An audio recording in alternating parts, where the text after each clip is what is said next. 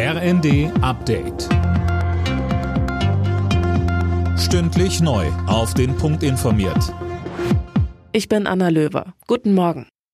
Nach der düsteren Herbstprognose fordern die Gewerkschaften vom Bund mehr Unterstützung für die Menschen. Wirtschaftsminister Habeck rechnet damit, dass die Wirtschaft im kommenden Jahr um 0,4 Prozent schrumpfen wird und mit einer Inflation von 7 Prozent. Davon besonders betroffen Geringverdiener.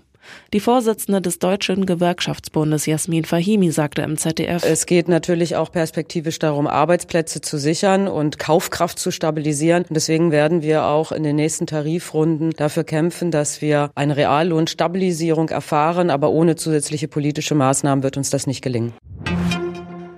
Im Bundestag stehen heute mehrere Beratungen an. Auf der Tagesordnung stehen das geplante Bürgergeld, die Wohngeldreform und auch die geplante Energiepreispauschale für Rentnerinnen und Rentner in Höhe von 300 Euro.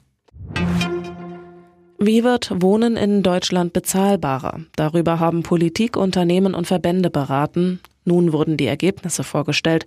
Kanzler Scholz betonte, dass er weiter an dem Ziel festhält, jährlich 400.000 neue Wohnungen zu bauen auch wenn das ein sehr ambitioniertes Vorhaben sei. Wir brauchen also mehr Produktivität im Wohnungsbau. Wir müssen dazu beitragen, dass äh, schneller gebaut wird, dass aber auch kostengünstiger gebaut wird. Serielles und modulares Bauen ist dazu ganz, ganz wichtig. Wir müssen digitaler agieren, auch um dazu beizutragen, dass wir schnelle Prozesse haben und dass es preiswert wird.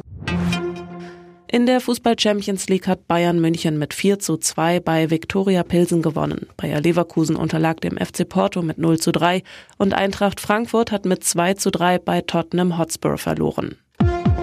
Alle Nachrichten auf rnd.de